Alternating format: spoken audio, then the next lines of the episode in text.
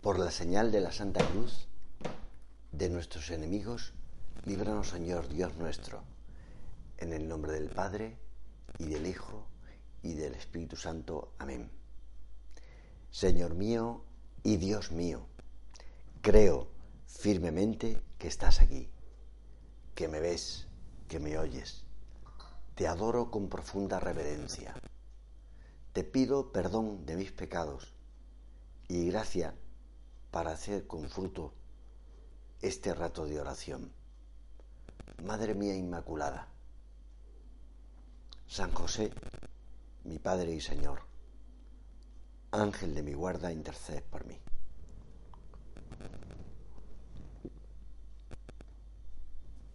Todas las bienaventuranzas son un camino para llegar al Señor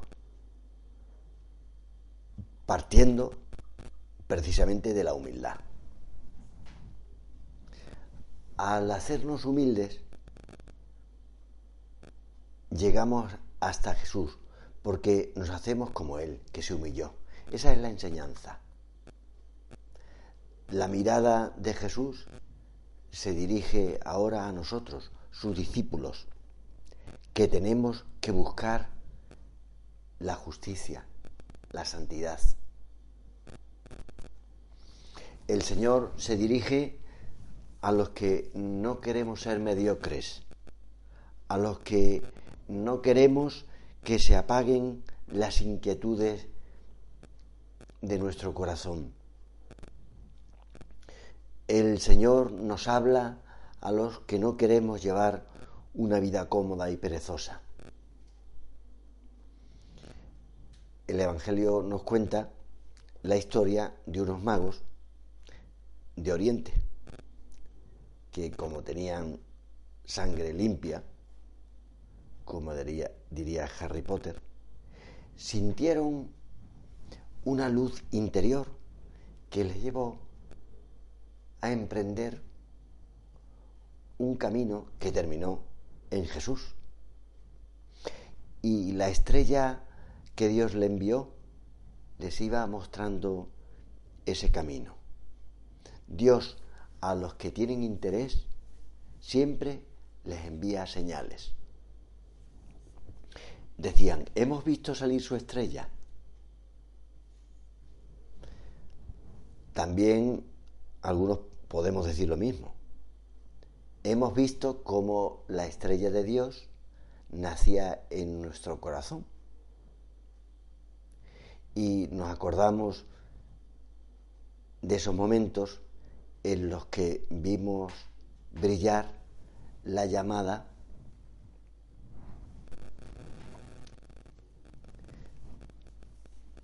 sí. Nos dimos cuenta de que no eran casualidades las cosas que nos estaban sucediendo. Y como siempre el Señor nos exigió fe para lanzarnos y ponernos en camino. Notamos aquella llamada de Jesús, venid, y dejamos todas las cosas para seguirle, como hicieron los magos y como han hecho todos los santos. Pues para seguir al Señor hay que tener cintura, cambiar los esquemas, no aferrarse a lo que ya hacemos. En definitiva, ser jóvenes de espíritu. Como en el caso de los magos, el Señor nos pide cosas curiosas. Cada etapa de nuestra vida tiene su cierta originalidad. Seguir una estrella tiene mucho de poético, pero en realidad no deja de ser pintoresco. Hemos de dejar a Dios que juegue con nosotros, que nos haga descubrir su voluntad de la forma que Él quiere. En este caso fue poco racional si lo miramos humanamente.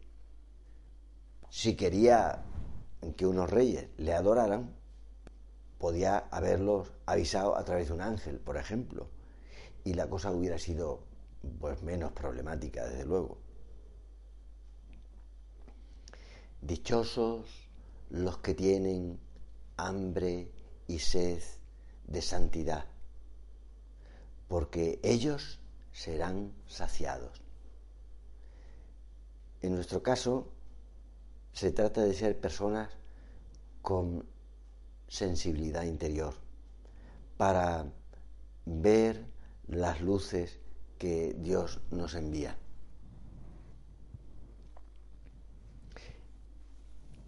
¿Estarías dispuesto a seguir el camino que el Señor te indicase? Eso es una pregunta. Si Dios te pidiera dejar tu vida cómoda y lanzarte a una vida más sacrificada buscándole a Él, ¿lo harías? Él nos pregunta. ¿No? Pues si la contestación es negativa, entonces tú no, nunca podrás ver, porque no hay peor ciego que el que no quiere ver.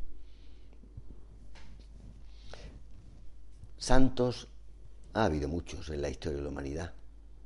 La receta de la santidad, no obstante, siempre es la misma. Un santo es uno que tiene hambre de Dios. Ese, esa hambre es dichosa, es buena, porque lleva a Dios, lleva a la felicidad. Pues de esas personas que tienen hambre habla esta bienaventuranza. El patrono de los párrocos, el cura de Ars, se pasaba bastante horas, como sabéis, en el confesonario. 12, 13, hasta 17 horas. Es conocido que comía muy poco. Sin embargo, era un hombre hambriento. Puede ser que fuera justamente por eso, porque comía poco. Tenía una obsesión, su propia santidad y la salvación de los demás. Un día 23 de enero de 1840, estaba confesando como de costumbre. Había bastante cola. Dos personas que organizaban la cosa para conseguir un cierto orden contaron lo que ocurrió. Esto es que llegó una señora de pueblo con su pañuelo negro, ni siquiera hablaba francés, sino en dialecto patuás. Se arrodilla en el confesonario y no se queda callada. mejor dicho, no habló. Y de buenas a primeras se oye una voz ronca y profunda que dice en alto, absuélveme, no tengo pecados. No te puedes imaginar cómo se quedaron las que estaban esperando en la cola. ¿Cómo puede decir un ser humano que no tiene pecados? El cura de Ars, intuitivo como era, se dio cuenta de que esa mujer estaba poseída de Satanás. Una persona que diga que no tiene pecados o que no necesita confesarse y que grita, pues algo le pasa. Los santos se han confesado hasta dos y tres veces por semana. Entonces empezó una conversación muy curiosa entre el cura de Ars y el demonio. El cura, para cerciorarse de si era Satanás o no, empieza a hablar el latín. El demonio sabe idiomas. Aquella señora de pueblo no. Pues ni siquiera sabía francés. No te digo ya latín. Por eso le pregunta el cura, ¿tú qui es? Y el demonio, Magister Caput. Yo soy un jefe, no un demonio cualquiera. Y siguió el cura, ¿qué me dices de tal sacerdote? era un sacerdote de una virtud probada.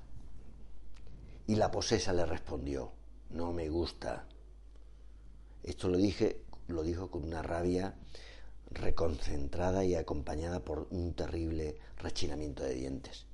Y el cura le volvió a preguntar, ¿y de tal? Era otro sacerdote. Vaya, respondió el demonio, ese nos deja hacer lo que queremos. Tú la habrías metido en cintura, pero no ha durado mucho. Y dime, tú, tú, tú, ¿por qué no haces como los otros? Y el cura le responde, ¿qué hacen los otros? Y la posesa le dice, disfrutan de grandes comilonas. Yo no tengo tiempo, le responde el santo. Y la poseída dice, los otros se lo toman bien. Hay sapos negros que no me hacen sufrir tanto como tú. Asisto a sus misas, las celebran para mí. Y el cura pregunta, ¿asistes a las mías? No, tú me haces enfurecer, le respondió la posesa. Pues sí, el diablo asiste a nuestras misas y a nuestros banquetes cuando no buscamos verdaderamente a Dios. Bienaventurados los que tienen hambre de Él. Te di gracias, Dios mío, por los buenos propósitos, afectos e inspiraciones que me has comunicado en esta meditación. Te pido ayuda para ponerlos por obra.